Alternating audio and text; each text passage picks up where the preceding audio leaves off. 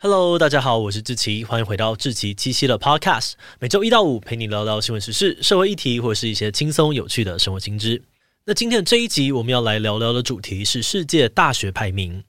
前阵子，英国《泰晤士高等教育特刊》公布了二零二三世界大学排名，台大一口气退了七十四名哦，差点连全球两百都守不住。而另外一方面，亚洲大学这次也挤进了全台第四名，超越了清大、交大、成大等等的传统名校，让不少人表示十分惊讶。其实每年只要公布跟大学相关的排名，都免不了会引起媒体跟民众热烈的讨论，而学校或是政府单位也常常会把这些排名当成是重要的绩效指标。譬如说，教育部就曾经规划五年五百亿来补助顶尖大学，希望可以让台湾出一所世界百大。而很多的学校为了提升名次，也会拼命的砸钱，甚至成立专门的单位来研究怎么样提升自己的排名。诶，是说大学排名真的有这么重要吗？有一派的人认为，哦，这些排名是国际公认的，台湾既然要跟世界接轨，那当然要以这套规则为准。不过，却也有另外一派的人觉得，这些排名没有办法代表实际的大学品质，参考看看就好，不用太认真。针对这个现象，我们就很好奇哦，这种世界大学的排名，它评分的标准是什么？各地的大学这么的努力抢排名，背后又有什么样的目的？这种追逐名次的现象，真的没问题吗？今天就让我们一起来聊聊世界大学排名吧。不过，在进入今天的节目之前，先让我们进一段工商服务时间。关于圣诞节，如果你也在烦恼要买什么礼物给小朋友的话，可以考虑送他一份未来用得到的能力。芒果果绘本打造了一系列有趣的故事，让小朋友能够轻松学习生活素养能力，像是了解身体自主权、练习专注的找找游戏、培养刷牙习惯这些内容。而芒果果绘本不仅两季募资都破百万哦，也在成品金石堂上架贩售，目前已经卖出超过两万本，深受小朋友喜欢。现在芒果官网有圣诞限时优惠，指定组合只要六折起，结账输入 podcast 七七再打九折。十三本大全套组合折扣完现省两千八百元，真的超级划算，还会送圣诞卡片跟着色画哦。现在就点击资讯栏的链接，为小朋友选一份礼物吧。好的，那今天的工商服务时间就到这边，我们就开始进入节目的正题吧。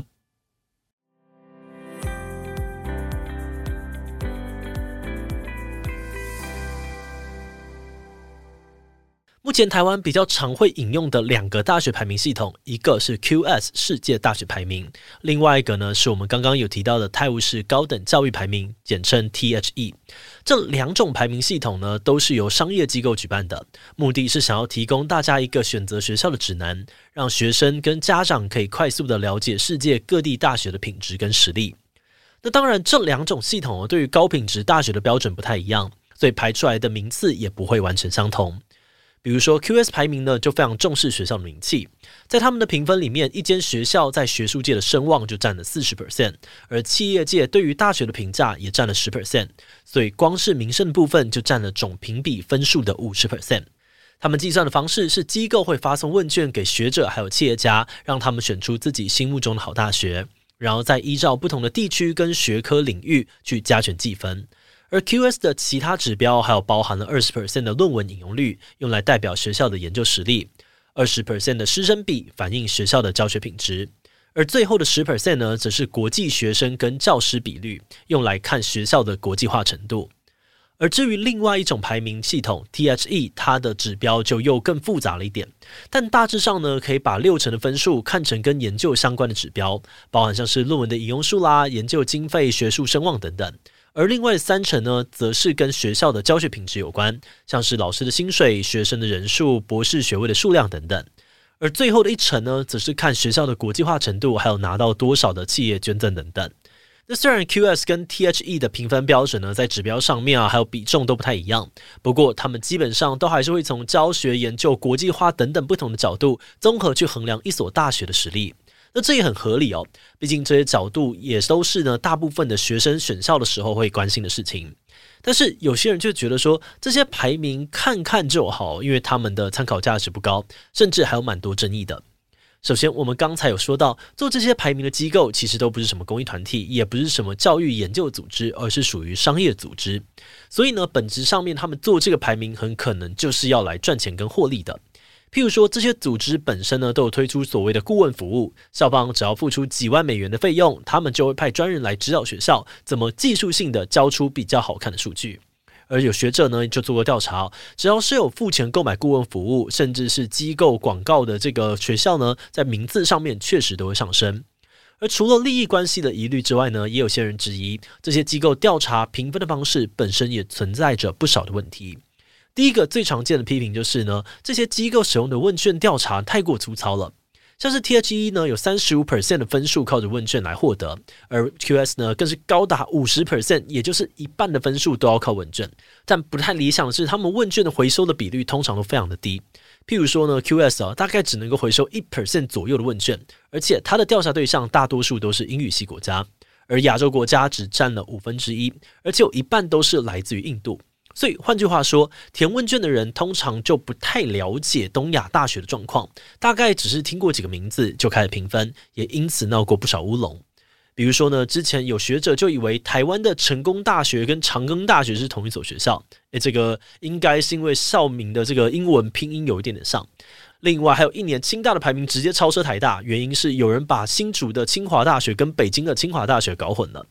好的，那除了上面这些问题呢，也有些人批评说，这些排名都忽略了语言跟学科的差异。目前这些机构衡量大学研究实力的方法，主要是看论文引用率还有论文数量，但是这样子就会很容易造成重理工轻人文的现象。这主要是因为有理工类的论文产量比较大，研究的内容也比较不分国界，比较容易获得学界彼此的引用。但相较之下，人文科学的论文就需要更多的时间打磨，而且很多研究内容本身都会受到地区文化、语言的限制，要量产或是被大量的引用都不太容易。再加上目前机构所采用的资料库都是以英文论文跟期刊为主，所以如果你是来自非英语系的国家，学校的主力又是人文学科的话，那基本上就会很吃亏。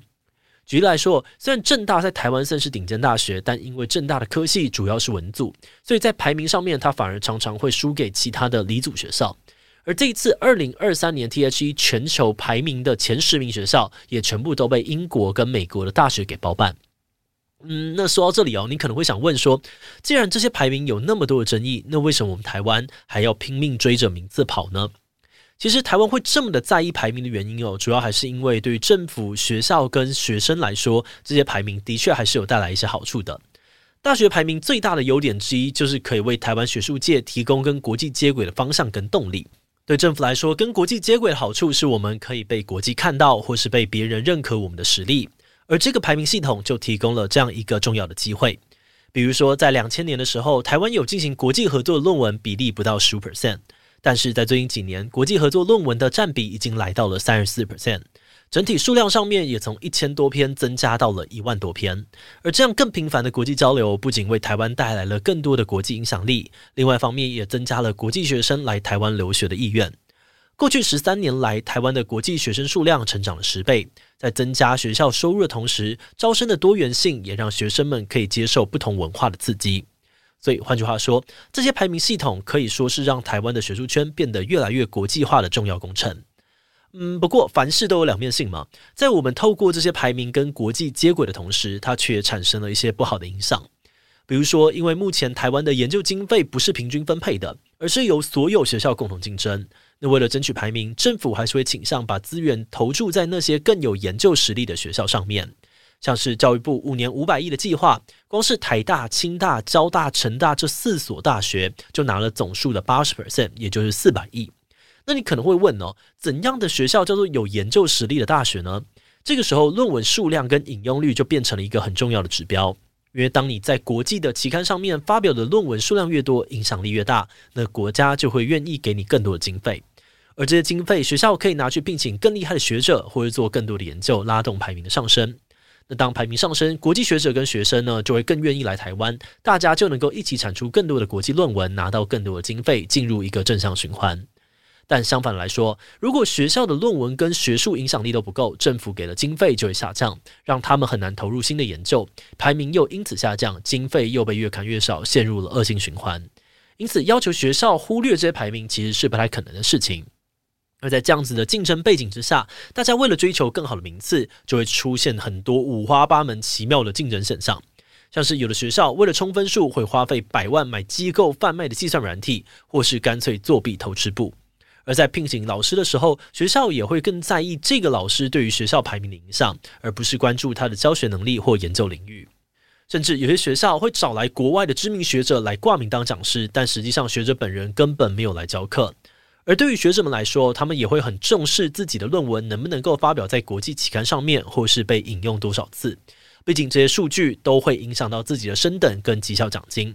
这也就导致说，现在的论文生产方式明显被改变了。有学者就指出，以前一个研究创意最多写出一两篇文章就差不多，但是现在大家为了增加论文的数量，同一个创意会拆成好几篇给不同的人负责写。譬如由教授指导博士，博士指导硕士，硕士指导大学生，然后大家产出的论文再互相的挂名引用。